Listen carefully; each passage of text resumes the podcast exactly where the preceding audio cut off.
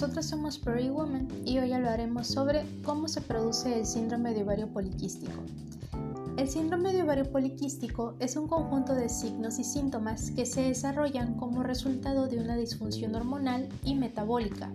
Si bien su etiología es incierta, pero sí sabemos que existen ciertos factores que te predisponen a padecer esta enfermedad. Por ejemplo, los factores genéticos, como el que tu mamá o tu hermana lo presenten. También existen otros, como una mala alimentación, sobrepeso u obesidad o falta de actividad física. Para entender este síndrome debemos partir desde la conformación del aparato reproductor femenino y su funcionamiento. El aparato reproductor femenino está formado por el útero, las trompas de falopio, los ovarios y la vagina. Es en los ovarios en donde vamos a encontrar a los óvulos que estarán en un estado inmaduro. Cada mes, la glándula pituitaria liberará un par de hormonas para ayudar a madurarlos, la hormona luteinizante y la hormona folículo estimulante. Estas hormonas viajarán por el torrente sanguíneo hasta llegar a los ovarios, donde estimularán la maduración y crecimiento de estos óvulos, los cuales se encuentran dentro de unas bolsitas llenas de líquido llamados folículos.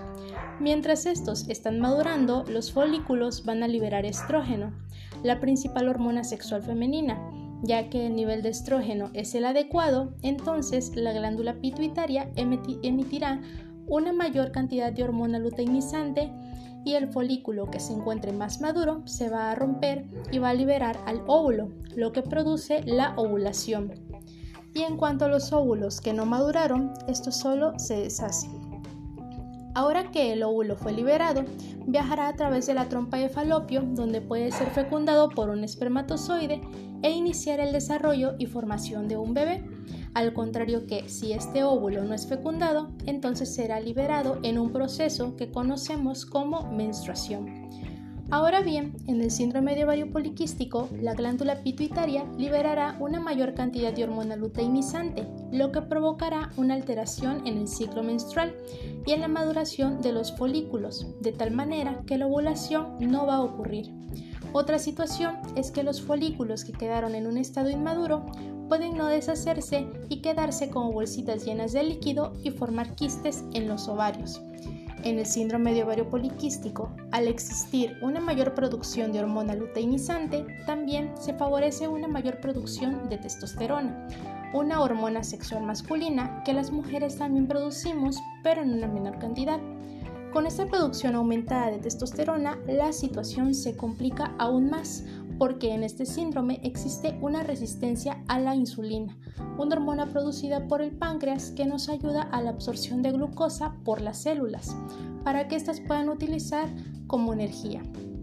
Como las células no van a reaccionar de una forma adecuada a la insulina y entonces no se puede absorber la glucosa, tendremos una mayor cantidad de glucosa en sangre. Esta situación va a ser detectada por el páncreas y en un intento de ayudar a estas células va a empezar a liberar una mayor cantidad de insulina. El aumento de insulina agregado al aumento de la hormona luteinizante van a favorecer una mayor producción de testosterona, lo que va a originar las manifestaciones clínicas de esta enfermedad, que son alteraciones en el ciclo menstrual, hirsutismo, acné, pérdida de cabello, acantosis nigricans, obesidad, quistes en los ovarios e infertilidad. Si tú presentas o conoces a alguien con alguno de estos síntomas, es importante acudir al médico para un diagnóstico oportuno e iniciar un tratamiento adecuado.